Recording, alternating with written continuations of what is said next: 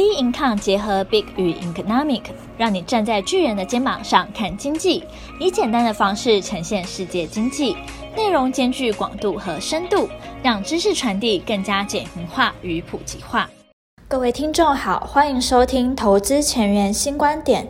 今天由我们财经诸葛 David Chen 向各位听众聊聊追逐热门焦点的反思。提醒各位听众，本集是在四月二十三日礼拜五录制。我们看一下这个道琼斯的这个前面四天的这个走势哈，那它基本上来讲呢，就是两根黑 K，然后一根红 K，然后又接着就是这个礼拜四晚上台湾的今天礼拜五的早上看到的哈，就是它就是一个黑 K。好，那我们今天到底要讨论什么呢？但主要还是要看它后面要怎么，它会怎么变化哈。实际上这个盘势呢，还是呢符合到我们所谈的一个比较黏的一个行情。事实上来讲，上一个礼拜它基本上来讲呢，就是呃走比较弱的一个走势。很重要的是在昨天晚上哈，我们看看到的就是说，哦，拜登呢这个要加税的这样的一个动作。哦，那其实这个议题也不是新的新闻哈，这个大家都知道的哈。那主要是针对是富人税。那其实它增加的这个，比如说消费税啊，或富人税。我觉得富人税是一个比较会影响行情的一个东西哈，因为为什么哈？因为美国的这个整体的这个华尔街的想法哈，其实就是这个资本家。那你对资本家课税，很多人会觉得说这是天经地义哦，蛮符合这个逻辑哦，就是说呃也符合社会正义哈，这个社会价值的一个想法。可是各位不要忘记了，因为富人。他们常常会有一种感觉，就是说，其实呢，他们花了很多的时间做慈善，可能很多人不觉得。那其实富人呢，他们创立了很多的基金会，然后呢，也也捐了很多的钱。哦，那很多人会觉得说，你你那是为了逃税用的嘛？哦，你这个东西只是为了逃税用。好，你认为它是逃税用，可是你有没有看到，就是实质上它也是有捐钱呢？甚至有些有钱人哈，比如说。哦，大家都知道这些名人呢哈，都认为就是说自己要啊把这个资产啊就是捐出来。在富人的心态来讲呢，他认为就是说，基本上来讲，我都已经有在呃做慈善也好，我都有在缴税也好。那你今天又课一个富人税，那对他来讲呢，其实是一种掠夺的想法。事实上来讲呢，这个概念呢，基本上来讲，这些不管是右倾的思维呢，或者是这些左倾的想法，通常在这个地方呢，就会有一个很重要的一个交战的概念，两边的思维就会交战。那当然，民主党跟共和党就在这个地方呢，做一个摇摆的一个状况。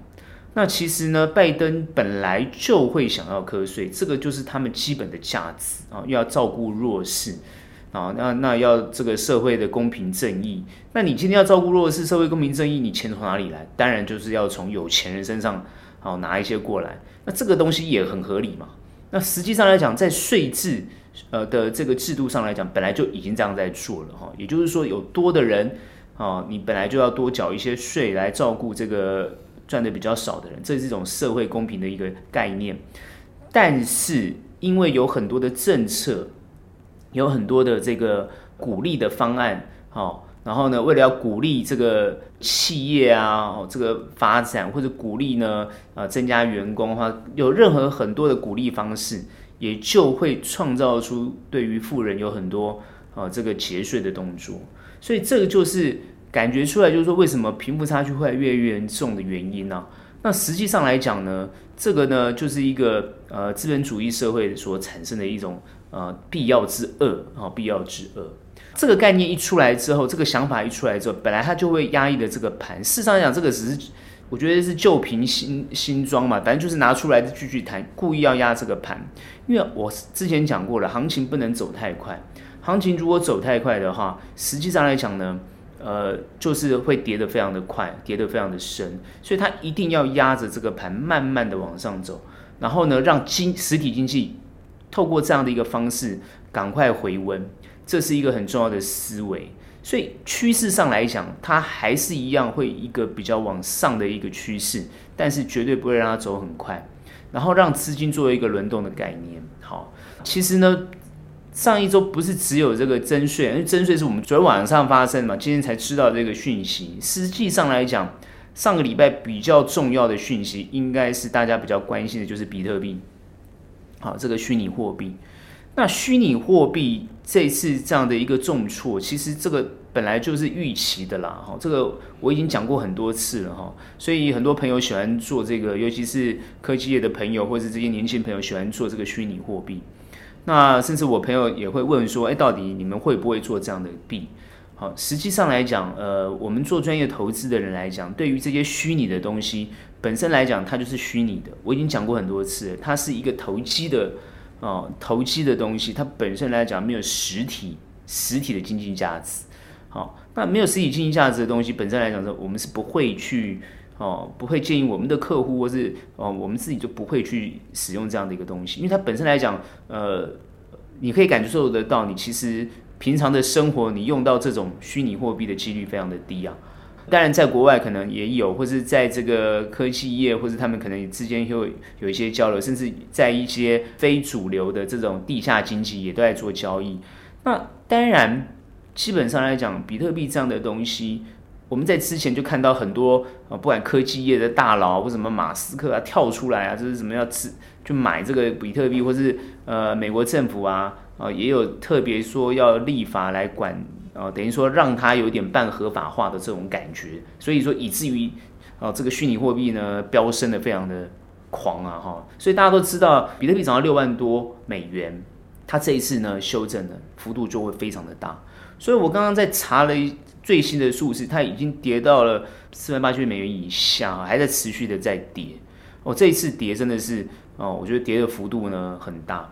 这一次跌的幅度，哈，这个就是让我们一种感觉，就是我一直常常强调，为什么我一直常强调这个盘不要涨太快，不要涨太快的原因就在这个地方。你今天比特币就涨太快了嘛，一下冲到六万多，好，那这个氛围就是整个非常非常的投机，非常非常的投机，反而就是呢重挫。所以我们虽然看到这个美股，哈。这个道琼斯感觉比较黏，其实我常常讲，你感觉是看到它比较黏，实际上来讲，它在盘中震荡也是非常的激烈。好、其实呢，它这是多空杀的乱七八糟，这真的是呃很多人就会觉得说，哇，这个你你实际上有在操作，你就知道，它一天里面的那个涨跌幅就是非常大，就是那边震来震去。好，那当然呢，又有不是只有道琼斯，那还有其他的指标。哦，包含这个纳斯达，他们都在做交易，就一直在做交易，所以你就会你就会发觉，就是说盘中震荡非常严重。那这个就是呢，当你堆砌哦，比如说呃，现在这个大家因为知道呢，拜登要做新基建的概念，所以呢，现在资金全部在吹捧这个呃原物料。那这边呢，当然要好好谈一下原物料的想法哈，我们怎么去看这个东西？事实上来讲，之前很多国内的法人都已经开始往这个呃原物料啊，或者是这个。呃，所谓的价值型股啊，传呃传产股啊，去移动了，早就已经在布局了。它也不是今天开始在吹它，好，但是最近突然散户又开始疯狂的去追逐这个东西，一下就是要把这个泡泡沫啊，把它吹上去。那吹上去，当然就要等它破灭嘛，就好像比特币一样。所以这一波的原物料会不会跟比特币一样呢？哦，这个我们就是拭目以待。好，那我这边的判断呢，就是。走得快的啊，就是跌得最快啊！那你就去看谁走得快，你就看它怎么样跌回去。好，为什么这样讲？哈，实际上来讲，原物料这一波涨升，是因为基本上来讲，基础的需求有没有去拉动它？哦，那我们就去看看嘛。现在基本的需求有没有在拉动？虽然哦，失业率的情况还是一直在改善。好，然后呢，美国经济数据是越来越好，都没有错。但是呢，我们这边看房市是已经有在跌了。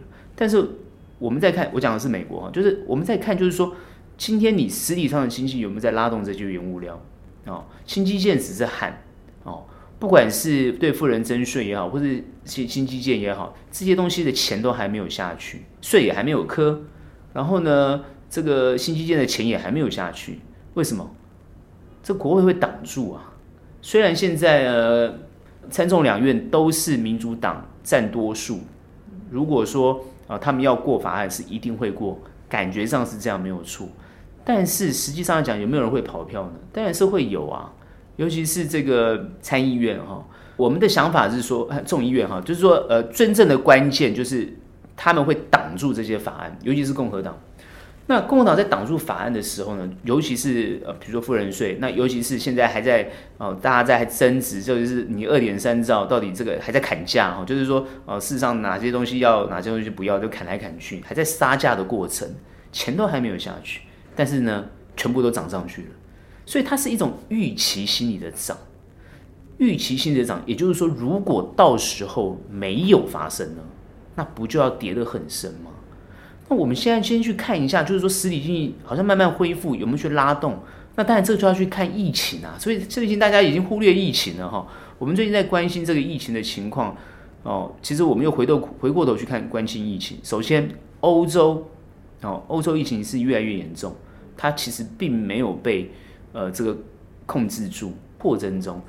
关键问题是疫苗没有办法完全施打，尤其是现在发现这个 AZ 啊。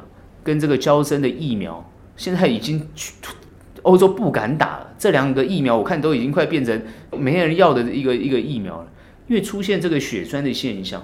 那虽然其实这个血栓现象是一个比较呃还没有经过完全证实的东西，可是因为它有风险，因为它有副作用，所以很明显的就是很多政府就不大愿意去施打这个东西。那它这个东西，就算你货到了，像这个意大利那个疫苗已经到了，放在那个地方不能用啊，哦，那几千万剂放在那个地方不能用，很非常的可惜。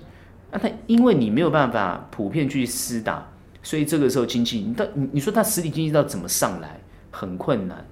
那当然，因为美国跟英国现在看起来是施打的比较迅速，尤其是美国。那为什么美国施打这么迅速？其实事实上来讲，美国现在。哦，他的这个 CDC 也是哦，建议暂时不打 AZ 跟这个交生，暂时不打哦。那因为还好，美国还有这个辉瑞，哦，还有这个呃 Moderna，就是这两个疫苗还在普遍在施打，所以美国现在基本上来讲，它的这个疫苗施打速度还是慢慢不断在进行中，算是比较正常。所以说，未来美国应该是会比较快速恢复哦，它的经济活动。然后呢，英国呢也有在持续施打中，所以目前看起来，欧美国家现在被疫苗又困住了哈，我觉得是困住了。那东南亚国家就有趣啦，现在哦，我们国内拿到疫苗也在观望啊，很多人也不敢打，因为觉得副作用好像很严重。这个就是现在一个普遍的问题，到底现在疫苗情况如何？那从疫苗的情况再观察一些经济数据，那很多人会想说。通膨要来啦，鲍尔一定会升息啊！我告诉各位，疫苗这种情况，或者是现在施打的情况，不要太乐观呐。好，我的意思就是说，他们也不会在这么快的时间里面，认为通膨就这么快就上来了。所以这个都是全部是市场的情绪的反应。我觉得是全部市场的情绪反应。那为什么会涨这么快，又跌这么多，这么来来回回？那其实就是一种市场气氛的操弄。所以最近我会建议，不管你是看美股也好，或是看台股或国际的这个股市也好，其实就平常心啦。其实呢，就要像这个行情一样，我们现在看这个行情，它就走得比较平嘛，就平常心嘛。那你就是每天看的人，你心情就会受影响啊。事实上来讲呢，最近很多人会讲说，那他没有买到原物料的怎么办呢？哦，没有买到这个，待会我们待会再讲。事实上你就平常心嘛。哦，像国际股市也是一样，平常心嘛。哦，那你说啊，我很难平常心啊，我已经买到比特币六万块的人。我现在跌到四万多，我怎么平常心？那就对啦。我所谓的平常心，就是对于投机的东西，就是要一种平常心去应对。我讲的平常心是这样，就是说你对投机，你本身就是投机嘛。那你投机，你就要有风险意识嘛。这个风险意识要很高嘛。那你今天去追了一个东西，它马上在反转，你还想说把它放长去看吗？根本就不可能。所以这个时候，很多人问我说：“你原物料啊，这国际的原物料这样涨得这么凶，我们要去追它，追它干什么？它是一种目前呢感觉上有缺，它是先做好准备好，因应什么疫情结束，准备好，因为疫情结束，实体经济恢复，人们要增加消费，他把货备好而已嘛。你去想嘛，他就把东西备好而已嘛，就好像新基建一样。”这个感觉要过嘛？哦，那到时候二点三兆下来，我就要接单子嘛。那我不能没有原料啊，所以我一定要有原料，不管我要钢铁啊、要水泥啊，我要什么都要原料备好啊，不然你到时候新进接下来，我我要去抢你这个二点三兆的这个这个单子，我怎么抢啊？你你理解我意思吗？就是他备料备料，但因为要备料，所以他就是怎么大家都去备料，那大家就去抢它，价格就自然上涨，是这个原因呐、它的价格涨是这个原因，就是说大家一窝蜂嘛。那到时候如果二点三兆一砍砍剩一兆呢，只花六千亿呢，这时候你多出来东西怎么办？抛售嘛，就这种概念嘛。那所以呢，原物料全部又跌回去。所以很多事情就是这样，就是说，它就是被这个情绪所所掌控、所影响。好，那呢，喜欢追涨的呢，喜欢杀地的这些人呢，你就在这个地方呢，哦，就是心脏要够大颗，然后就这边扒来扒去这样子。啊，这个来来回回一场空啊！我常常就觉得这样来来回回一场空。所以最近有朋友跟我讲说，啊，最近小白都赚钱了。我就心里在讲，小白都赚钱，那我就恭喜小白嘛。小白就是从来没有投资过人，最近都赚钱了。哦，我就恭喜他。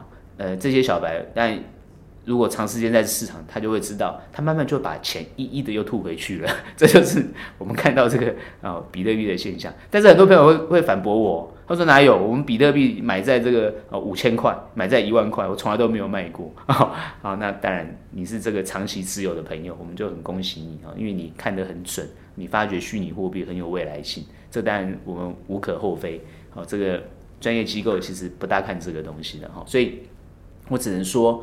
哦，奉劝大家就是说，真的要做投资，你要呃用比较理性跟专业的角度去判断、去看待，然后用平常心的态度去应对。我觉得呢，你的获利会比较长久。后面的走势其实呢，还是一样会压这个盘。然后呢，股票会不会创新高？会，还是会创新高。你看，我都重复一直在重复这些话，因为很简单嘛，这就是一个资金行情嘛。资金行情还是没有消散啊，还是没有跑走啊。你说会不会创新高？会啊，它跌下去就会涨上去啊，就是这样子。资金行情就是这样，目前都还是资金行情。好、比特币四万八还是资金行情，各位知道吗？它还是资金资金行情。那比特币到底要跌到哪里才不是资金行情呢？它到底有没有呃这个支撑价位呢？哦，告诉你，比特币没有支撑价位哦。所以呢，只要有人跟我说比特币，我就说它没有支撑价位。那最近当然很多人有些什么新的币啊，一堆一堆币啊跑出来。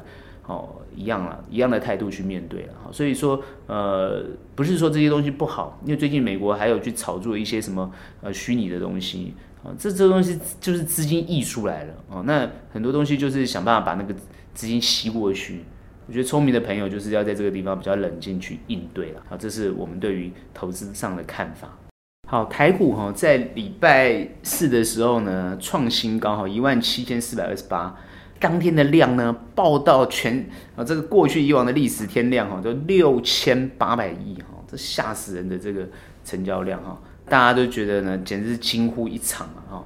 当然今天呢，哈，就是收了一个实体的红 K，看起来好像风平浪静哈。其实呢，在之后的未来的这个行情里面呢，你还是会持续看到这样的情况。好，为什么会这样子呢？啊，为什么会这样子？这个这个行情会这样走？那到这个阶段怎么去看后面？其实呢，实际上来讲呢，这个行情呢，呃，不应该要走成这样哈。我觉得要一个比较健康的态度去看行情，也就是说，行情应该是温温的往上走。当它很激动的时候，就应该要受压抑。所以呢，说昨天那样的一个表现，其实是一种压抑的表现。也就是说，今天你量冲了那么大，因为呢。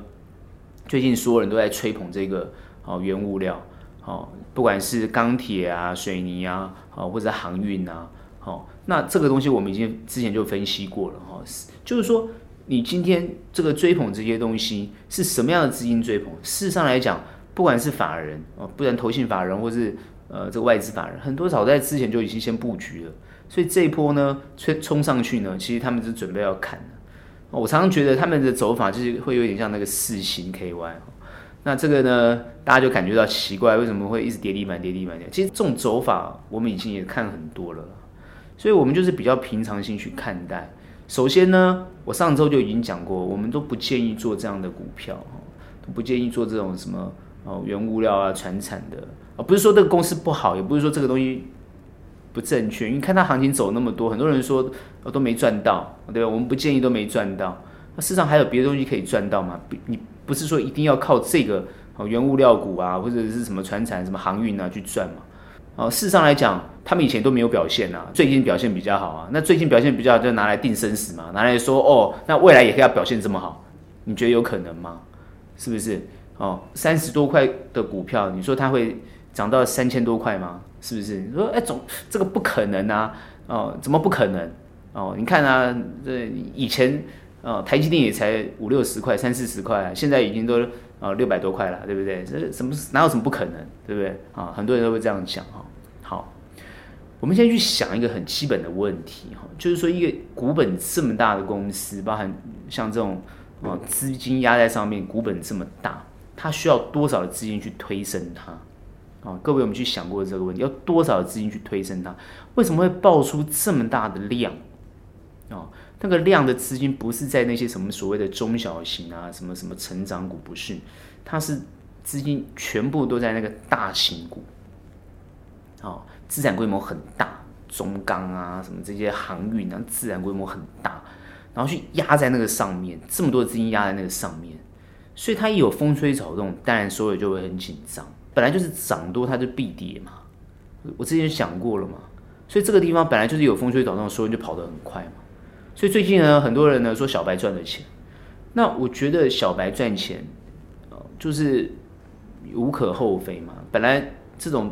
从来没做过股票的人去做一个最近很夯的股票，那就好像从来没买过比特币的人突然叫你说你要不要六万八去买比特币一样嘛。他回过头去看，就是今天跌到四万八嘛。那今天一个来回你就跌到两万块美金，我讲的是比特币。我们套在这种台股的现在这些所谓吹捧很高的什么航运啊，啊，各位要知道那个 BDI 的报价哦，各位有没有去想过为什么报价会会一直飙升？那是因那是因为需求很大，那供给不不足啊，就是你航运的运量就是这样子。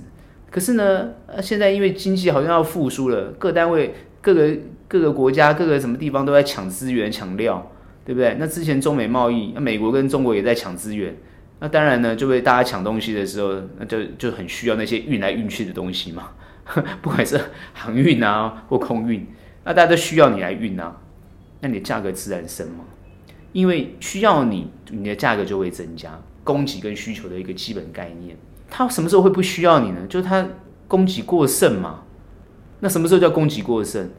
那之前那个长赐号的这个堵在这个航运堵住，对不对？所有船全部在排队，要运来的原物料啊货啊全部都迟到，自然价格就剩下的摆在那个地方的货价格就上升嘛。大家觉得说好像通膨来临，就是说好像基本这些基本的价格都会上升。其实实际上来讲，有没有这么大的需求？各位，我们知道疫情到现在目前为止，实体经济的需求到底有没有上来？各位有有没有去认真看一下？所以你会关心这个啊，这个物价指数其实是很好的，但是只是这个物价指指数的飙升，你要看得更深一点，更深一点，就是说它的背后有没有实体涨的理由？最近美国人拿到钱是什么钱？是政府发的钱吗？他很敢花嘛，可是当花到要自己的钱的时候，他敢不敢花？但是你现在看这个失业率的情况，他感感觉上就是哎有改善，是失业率有改善。各位，失业率有改善，认真去想一想哦，那它改善的地方在哪里？所以过去以往他们看失业率，其实不是看这个哦，我们看的所谓的初领失业救济金这种所谓的失业率，那个那个那个太浅。他们是看有没有加薪，也就是说企业在薪资上有没有增加，而且是长时间的增加，而不是短时间的。如果长时间的增加，民众才愿意敢消费；如果短时间的增加，民众是不会消费的，他只是把它存起来而已。所以各位要去想这个问题，就是说实体经济有增加，哦，就是实体的薪资有增加，他才有可能真正去消费。如果有消费，他去带动的这个实体经济上来，那才是真的带动，那才是真的所谓通膨要来，就是说真正的东西。你如果只是备料，你如果只是做出来等人家买，那如果别人不买呢？就好像你要去买一个东西一样，它价格很高，逼着你要买，为什么？你必须要它吗？你需要它，你才被逼嘛。如果你不需要它的时候，你怎么会被逼呢？它价格自然就荡下去了嘛。所以我们要去好好反思一下，就是说这一波的吹捧，它到底是吹真的还是吹假的？当然你看财报看的都是真的，那他们都是真的啊，报价上涨，哦，整个财报展现出来也都是赚钱的，那当然涨的是真的嘛。那涨真的，那它就有再续涨的机会；那涨假的，那它就没有续涨的机会。所以这一波我怎么去看这个所谓的哦原物料啊，或者说航运啊、航运啊这些这些东西？事实上来讲，最近哦，可能它修正，其实它还是会在涨往上走。只是呢，它这个修正跟它往上走，它会不会走向比较健康的？这个我们就要去看哦，就是是到底是什么样资金在里面哦，还有什么样的资金要往。换手换给谁？你就要认真去看。哦，如果呢都是呢散户去接手了，那这这一波呢就要结束了。那如果呢，当然呢，如果都是这个法人啊去接手，那他可能就还会再一续，还会再走一段时间。所以这个就要去小心注意观察。所以能不能买，能不能去追它？很多朋友问我，我说啊，如果说那筹码还是相对安定的，短时间的修正但没有关系。你还可以持有它，但如果说它都在走了，对不对？三大法人都在卖，融融资也在减少了，那你现在就不要留它了，你留它干什么？对不对？你不要跑比别人快才行哦。所以呢，这一波资金其实已经有些人卖出之后，已经开始在挪移了哦。那我们在今天的这个行情就可以感觉出来，开始资金已经往了这个电子去移动。那为什么又这样子？我之前就分析过了，我跟大家讲过，就是说。这个已经变老老调重弹了，就是说这个台湾这个岛哦，到底它对于国际上来讲哦，什么东西才有竞争力哦？如果是原物料有竞争力的话，那你要去想我们到底哪里产煤啊？我们到底哪哪里在产产铁啊？我们到底有没有在生产东西啊？看起来我们大概只有生产这些哦，这个农作物想要卖给别人，别人他不一定买，所以我们到底生产什么？台湾它其实是发展一个科技岛，哦，那最近这个张忠谋先生谈到这个呃台湾的这个半导体的发展还有竞争力，我觉得他都讲得非常好哦，已经蛮多人认同他的看法。他认为台湾不会有下一个护国神山啊，而且他认为台积电其实市场来讲呢，成为这样的一个全世界举足轻重的这个哦半导体产业啊，事实上都是在他规划当中了哈。因为他当时做的是英特尔不要做的东西，现在英特尔回来做，那当然他会觉得很好笑。而且他也强调着台湾的护国神山其实不是没有竞争者，尤其是韩国是最大的竞争者。他谈的非常的多，可大家有空可以去看听一下，去想一想。科技岛链事实上，科技岛的概念事实上来讲，呃，本来它是一个很重要的一个一个合作的一个结构体。什么叫合作结构体？你去想。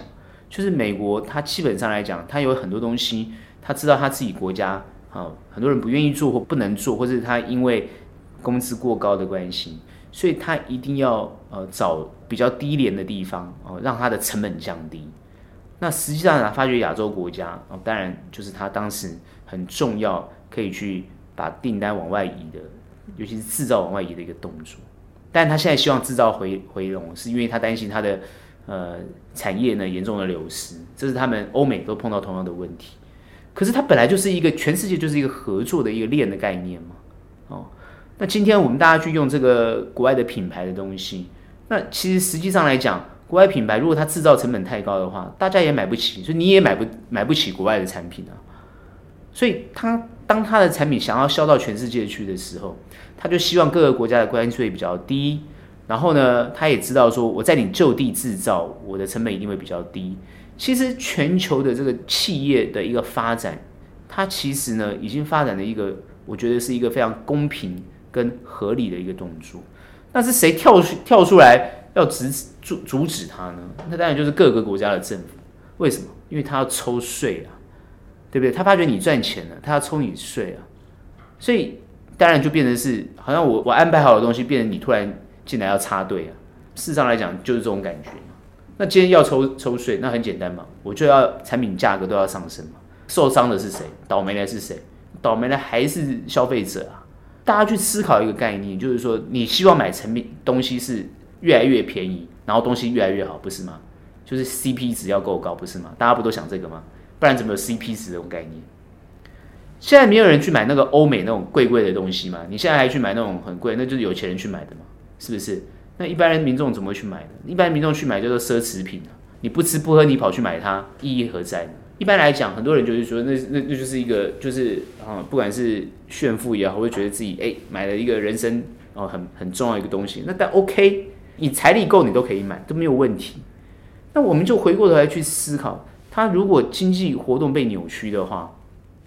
它很多东西就会跟着水涨船高，哦，所以基本上来讲，它原本是一个很好的合作链的概念，好，那当然如果被破坏的话，很多东西的成本就会上来。一般来讲，它是很难去破坏这个已经走成成熟的一种阶段。那科技的概念在台湾，其实科技是一个比较能够，我们谈科技制造，我们不是不是谈科技研发。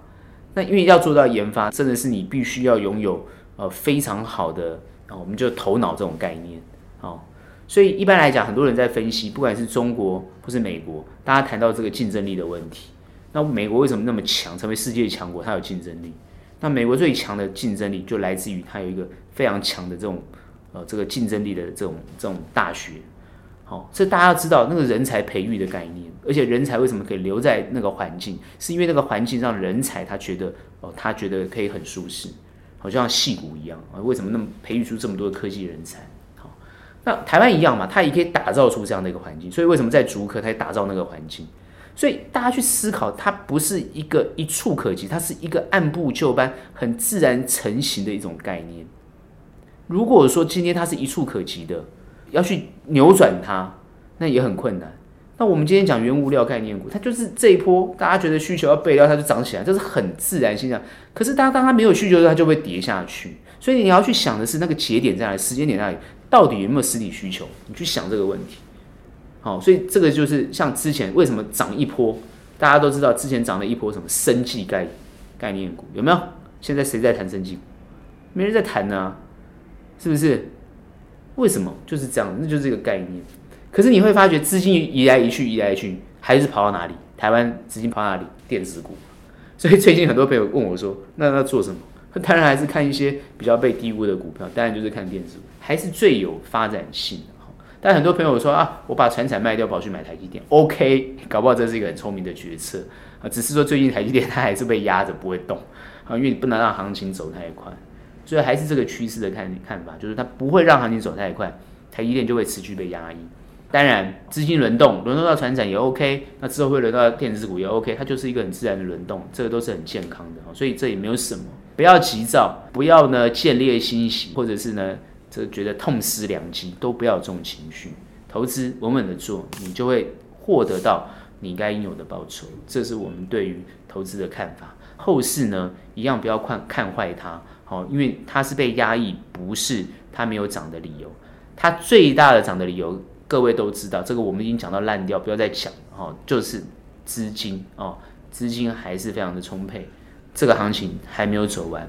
好，不要那么快的离场，大家好好持续的关注这个这个市场，它会持续的往上走。买到好的股票，持有它，你会得到一个很不错的报酬。这是我们对于后市的看法。那今天的投资前沿新观点就到这边结束。大家有什么想法、观点，都可以在我们的 IG 以及我们的脸书的粉丝专页跟我们做交流分享喽。那我们下期节目见，拜拜。